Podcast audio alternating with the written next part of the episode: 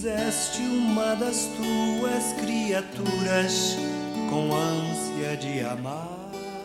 Olá, meu irmão, minha irmã, paz e bem. Convido que junto comigo, o Padre Kleber Palhoque, rezemos em nome do Pai, do Filho do Espírito Santo.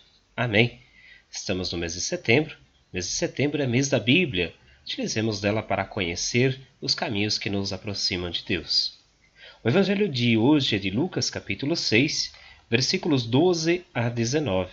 Naqueles dias, Jesus foi à montanha para rezar e passou a noite toda em oração a Deus. Ao amanhecer, chamou seus discípulos e escolheu doze dentre eles, aos quais deu o nome de apóstolos.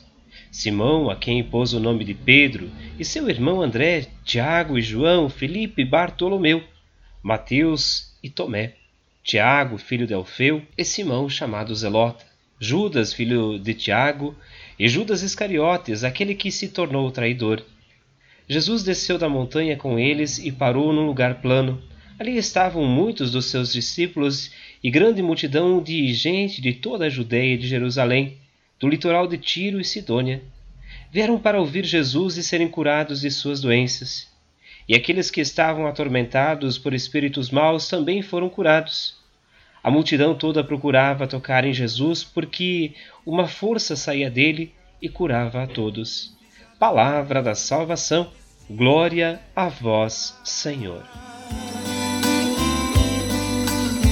Tem que sair e regressar ao mesmo ninho e outro dia, outra vez recomeçar.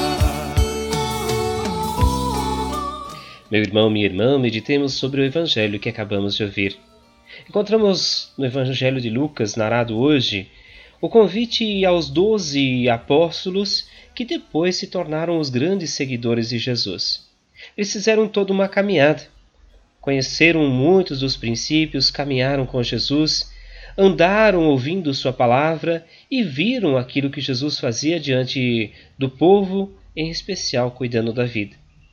Este chamado feito por Jesus e agora também este envio nos aponta também que todo cristão deve ser, de certa maneira, convidado a fazer o que Jesus fazia. Amar como Jesus amava, sorrir como Jesus sorria, sentir o que Jesus sentia. Talvez nas palavras do Padre Zezinho, nós possamos também nós hoje compreender que a nossa missão no mundo, antes da violência, é o cuidado, é a fraternidade, é o amor. Que nesse dia que nós celebramos a independência do Brasil, seja também um dia de celebrar a vitória da vida sobre a morte. Acima de tudo, do cuidado de todos com todos, percebendo o valor sempre da participação, da amizade, da ternura e, acima de tudo, do diálogo, da compreensão.